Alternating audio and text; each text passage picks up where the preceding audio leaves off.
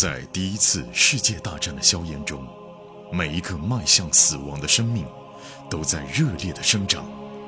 慧天、颜亮双人播讲一战史诗巨作，让你像追美剧一样，追历史，穿越火线，第一次世界大战。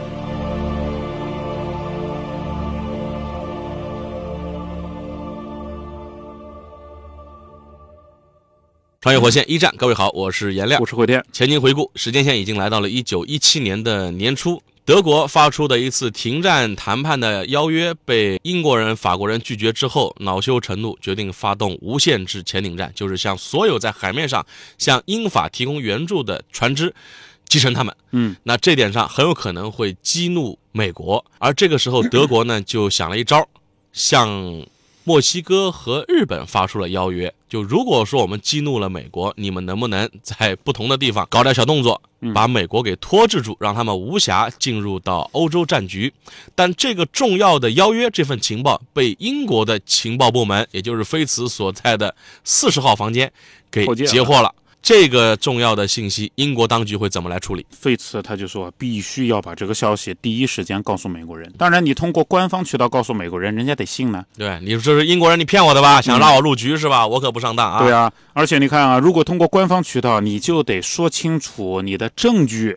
你证据提出来了以后，你就得说，我有一个四十号房间，我们是通过什么样的密电码？我们的密电码是怎么截获的？我们的线人是谁？这怎么可能呢？这不疯了吗？美国嚯，嚯，你还能监听着？你还监听我吧？对呀，这一下子不又监听全世界？这不就后来美国冷静 遇到的事情吗？啊，对呀。所以呢，菲茨想了个招儿，我有办法。他约格斯杜瓦在伦敦南部的一家酒吧里面碰头。威尔逊总统最年轻的顾问，对格斯杜瓦很喜欢拳击啊。圆环酒吧是他到了伦敦以后啊，就肯定要光顾的一个地方。什么阶层的人都有，有穿晚礼服的绅士，有穿的很破的码头工人，非法拦赌的人啊，到处去收赌注。收完了以后呢，大家就看这里的人打拳。这里的人都在聊着最近的一个新闻：美国拳击手杰克·约翰逊。约翰。安逊啊是第一个夺得重量级世界冠军的黑人，娶了一个白人妻子。而酒吧里很多人啊，尤其是基督教的牧师，呼吁用私刑处死这个人，因为他居然敢娶白人。这是历史真实事件啊！对，黑人在美国的娱乐行业啊，真正开始实现自己地位的，对啊，是在娱乐行业和体育行业。嗯，菲茨呢一边在酒吧里面找着格斯，一边心里想着另外一件事儿。他说：“要是格斯能爱上我妹妹就好了。你看格斯和我妹妹多般配啊！而要是没有沃尔特，这……”而且美英联亲多好呀！对呀，再说了，你看格斯和莫代两个人都支持和谈。等找到格斯以后呢，格斯就跟菲茨先说话了。他说啊，我们威尔逊总统啊，试图讨好墨西哥的总统，就是卡兰萨总统嘛，而且已经主动的撤回了在墨西哥作战的军队。但是我现在就觉得很纳闷儿，我们的电报里面说墨西哥对我们的撤军完全不感兴趣。嗯。相反的话呢，墨西哥在进行战争动员，他们到底想干嘛呢？嗯，对吧？墨西哥因为偷偷的已经得到了德国人的援助啊，对呀，武器大炮啥的。菲茨呢，先笑笑着，让他再绷一会儿，等会儿我要告诉他答案的啊。德国人在二月一号已经恢复了无限制潜艇战，这个做法已经激怒了美国人。但是呢，菲茨发现啊，美国人并没有就此宣战。现在墨西哥的新闻应该会让美国人真正的蹦起来。格斯又说呢，其实无限制潜艇战的决定已经彻底的惹恼了我们国家的总统。按照威尔逊总统来说，当天就应该宣战，但是他就不知道怎么能够让民意实时转变。总统以前就讲过，民意就像风，你不能被风刮得到处跑，但是你也不能顶着风往前走啊，你得利用它。菲茨哈哈笑笑，总算绷不住，他说：“这样这样，我有个办法能够帮你这个忙啊，也能帮你们总统的忙。来来来，我拿张纸你看一下，几天后啊。”这个消息我们就能够将它破译的更加完整。现在你先看一下它的大致内容，你瞄了以后你就知道大致内容是什么，然后告诉我你们会怎么处理。消息就是齐默尔曼的电文被解码以后的译文啊，当然还有一些呢没翻清楚，翻清楚的全部放在这儿了，咱们把它理起来是这样的：我们准备二月一日开始实施无限制潜艇战。尽管如此，我们仍努力让美国保持中立。如果美国不保持中立，我们向墨西哥发出结盟建议，条件如下：一、共同加入战争；二、一致争取和平。我们将提供慷慨的财政支持，德方承诺帮助墨西哥夺回失去的德克萨斯、新墨西哥和亚利桑那领土。详细解决方案将由墨西哥制定最后细节，并且附议，我们将主动请求日本给予军事支援。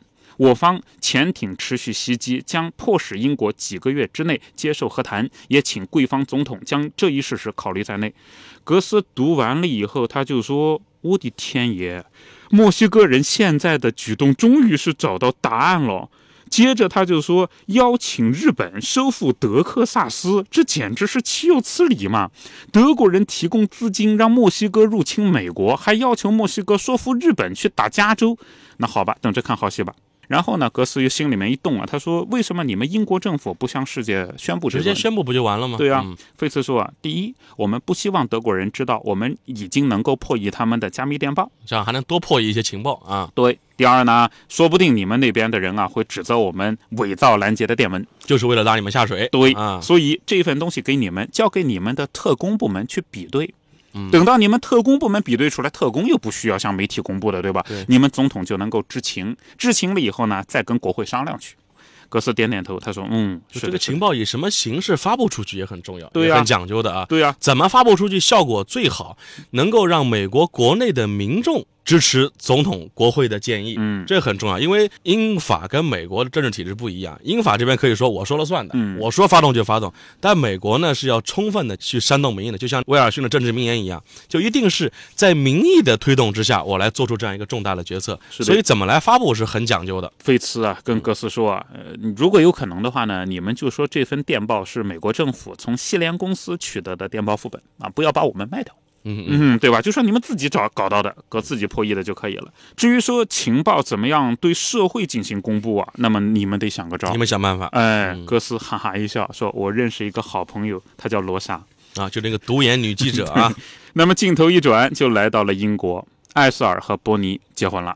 可能很多人啊 要张大嘴巴了啊。嗯，铺垫一下啊，经过了上一轮的反战的辩论之后，埃塞尔在三观上发现，确实可能还是伯尼更合适。包括个人的发展上来讲的话，他如果做了菲茨的情妇，这辈子也不会有什么个人价值的体现了。到此为止了。到此为止了。那么从三观上、常年的追求上，埃塞尔是答应了伯尼的追求，终于结婚了啊！两个人是在上次辩论的福音馆举行了婚礼啊，两个人都没有强烈的宗教信仰，但是对那位牧师大家印象都很好。自从劳埃德·乔治发表那次演讲，菲茨和埃塞尔之间就断了联系。菲茨是频繁来信，埃塞尔一封都没回，三观不合。哎，三观不合。菲茨公开反对和平的态度，是让埃塞尔认识到，哦，或者说再次认识到了这个男人冷酷的本性。说一下，现在很多九零后、零零后，这个我婚恋观是很值得点赞的啊，要三观吻合，这个真的太重要了。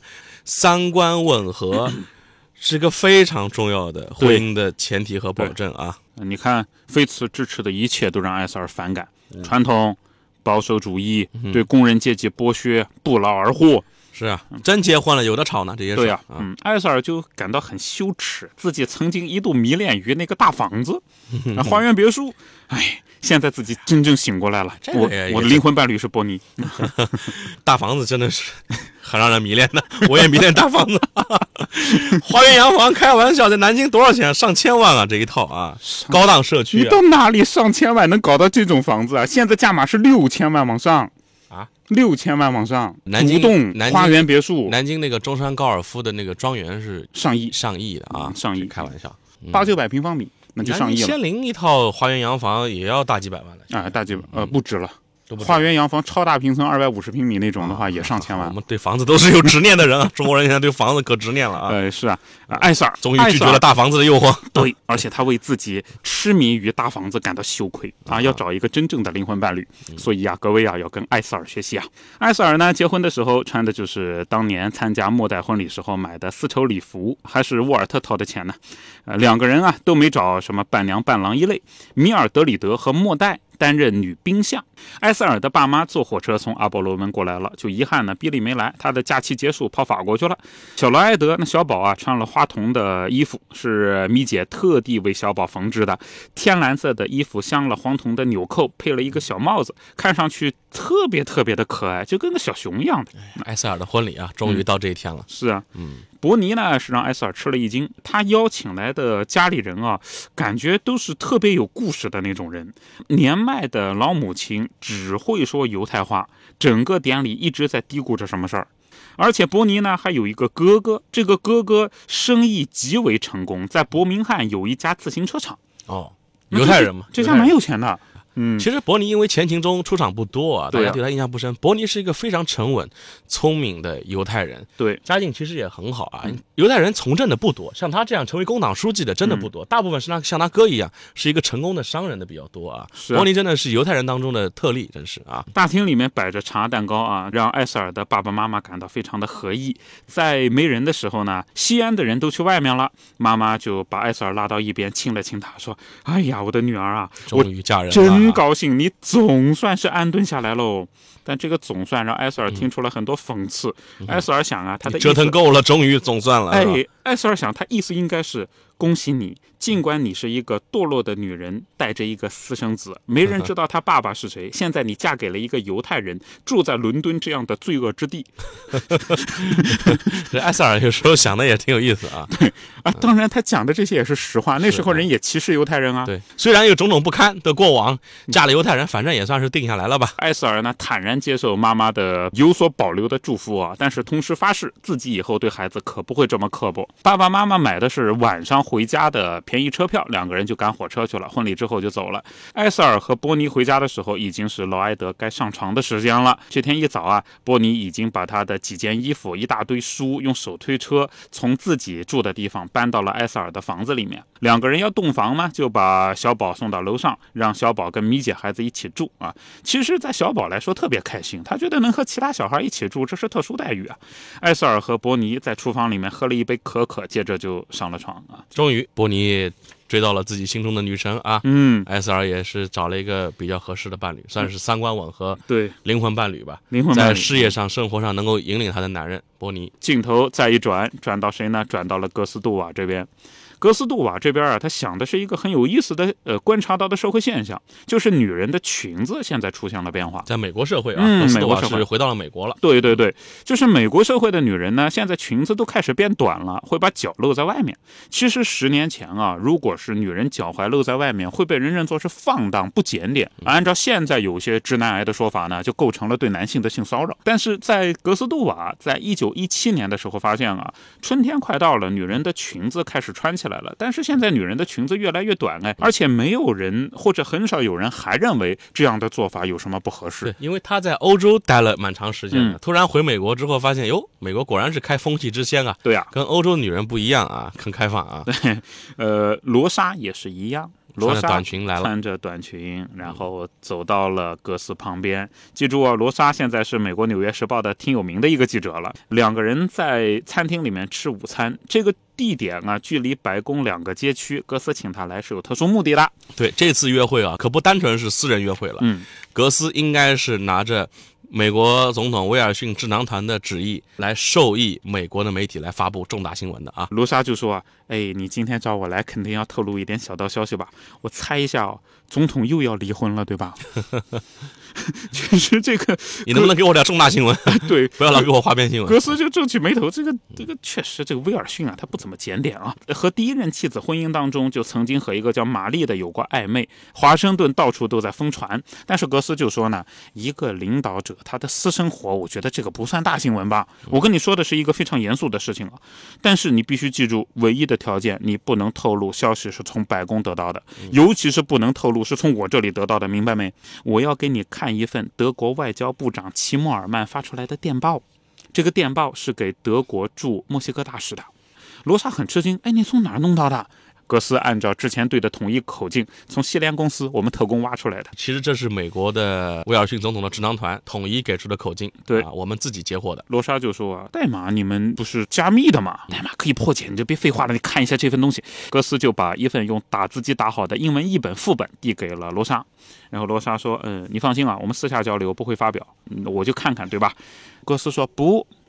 我现在对你的希望就是你保留他的消息来源，但是你务必把这份东西简报。嗯，罗莎说：“嘿，这和你以前的做派好像是完全不一样哎。”接着往下读，越读他就越惊讶，这是一个大新闻啊，不得了啊！这不得个新闻了，开玩笑，都是头条啊，十万加阅读量啊，都是这是。对呀、部长不是美国人啊，哎，对，部长不是美国人。等到读到最后啊，罗莎就说，德国人要出钱让墨西哥入侵我国德克萨斯和新墨西哥，对吧？嗯还有啊，日本人要侵略加利福尼亚，嗯这一切都是德国人在背后搞鬼，而且是德国人自己承认的。格斯就笑眯眯的点头，啊，是啊，是这么回事。罗莎就说，不得了，大新闻啊！这是本世纪最大的独家头条。格斯他就是呃尽量不露出呃内心胜利的感觉啊，他就说呢，你记住啊，呃，罗莎，我是得到了高层批准才做这个事儿的，但是呢。你不要说是我们受益的啊，对，呃，这个事情的信源，我向你保证，相当于威尔逊总统直接交给你，啊，直接交给你。但是你怎么样去把这个话说圆，那就是你作为新闻记者的本事了。罗莎就说：“哎呀，我光靠你一张纸和你的说辞就去写新闻报道，这怎么弄？”格斯就说：“啊，我们的国务卿啊会亲自跟你老板确认电报的真实性，所以你要做的是呢，回去就把这个东西写成稿子给你老板。不用担心这个消息会不会总编辑或者是报社老板给打回来，都打了招呼的，对你放心，肯定能发得出来。对，但是消息来源你记得千万不要外露，就 OK 了。”好，罗莎低头看看纸，说：“啊，哎，这会改变一切哦。看起来美国民众会气得口沫横飞，逼得总统不得不宣战。哎这又回到了威尔逊的政治名言：嗯，民众的舆论就像风，你不能跟风对抗，你要借着风的力道做自己想做的事情。罗莎呢喝了口水，点点头，我明白了，我又明白了，你们为什么放这份电报，是因为总统希望宣战，对吧？嗯嗯哎呀，格斯就觉得这个女人太太聪明了，哎，觉得这跟她在一起真是开心的不得了啊。他说呢，哎，这个 我可没这么说，这都是你自己猜的，这一点我可不会确认啊。然后罗莎说啊，这份电报会大大的激怒美国民众，以致要求开战。威尔逊呢就可以说自己没有背弃竞选承诺，是迫于舆论压力才改变了政策。嗯，格斯就说你可千万不要这么写哦。你这么写的话，可把我给坑了。罗莎说：“放心吧，我拒绝接受事物的表面现象。我以前是个无政府主义者，但是我现在是个记者了。记者要写这个报道，只能有一种方法，而且以后我还得继续当记者呢，怎么可能得罪你呀、对于罗莎来讲啊，就这嗯。个新闻报道啊，动机跟新闻事实呢不冲突，因为虽然动机是美国政府想借媒体的力，然后来煽动国内的民众支持他们宣战，但新闻事实是没问题的，嗯，确实是有这么回事嘛。对吗？啊，所以罗莎也觉得不违反我的职业道德。侍者送上菜肴，罗莎点的什么水煮鲑鱼一类啊。罗莎站起来说：“哎，两份菜你都吃，我走了。格斯这么大的事儿我捂不住了”哎，啊！格斯说：“吃饭呢，吃完饭再回去吧。吃什么饭？回去就发稿子了。你还知道你自己做了什么？你刚才跟我透露的这个消息，而我就要把美国送进战争了，这这时候吃哪门子饭了？吃什么饭啊？可能是罗莎职业生涯里最重要的一篇报道了啊！对，然后呃，罗莎回头呢就握着格斯的手说：“哎呦，谢谢啊，特别感谢你选中了我，再见。神选之人 啊！神选因为对于媒体工作者来讲，这不得了，职业生涯的永远的徽章啊！确定了，现在钦定了，对吧？这搞个大新闻，德国要对我们宣战了，这个不得了。谁先发布出来，对于这个哎媒体、这个记者，哎，都是不得了。所以他感谢格斯多，谢谢你选中了我们啊，来发布这个重要的消息。对当然这个消息一经发布之后，对于美国社会、德国社会、英国社会产生什么样的重大的影响，我们会在下集当中跟各位详细的来讲述。好，穿越火线一战这集就到这里。节目的最后，告知大家一个好消息：继一战后会天颜亮的两档新节目《永恒的边缘》《冷战的权力游戏》，还有《世界的凛冬》《二战的权力游戏》都已经上线。从一战的硝烟弥漫到冷战的两极对抗，二十世纪人类的故事得以完美落幕。大家可以在喜马拉雅搜索“冷战”“二战”即可找到新节目。同时，我们还组建了高级 VIP 群，您可以添加火线助手拉您入群，微信号就是火线的全拼加二零二，也就是火线二零二。慧天和颜良老师会在群内与大家交流，同时群里也会发送各种福利、新节目抢先听、节目周边等等，我们在群里等你。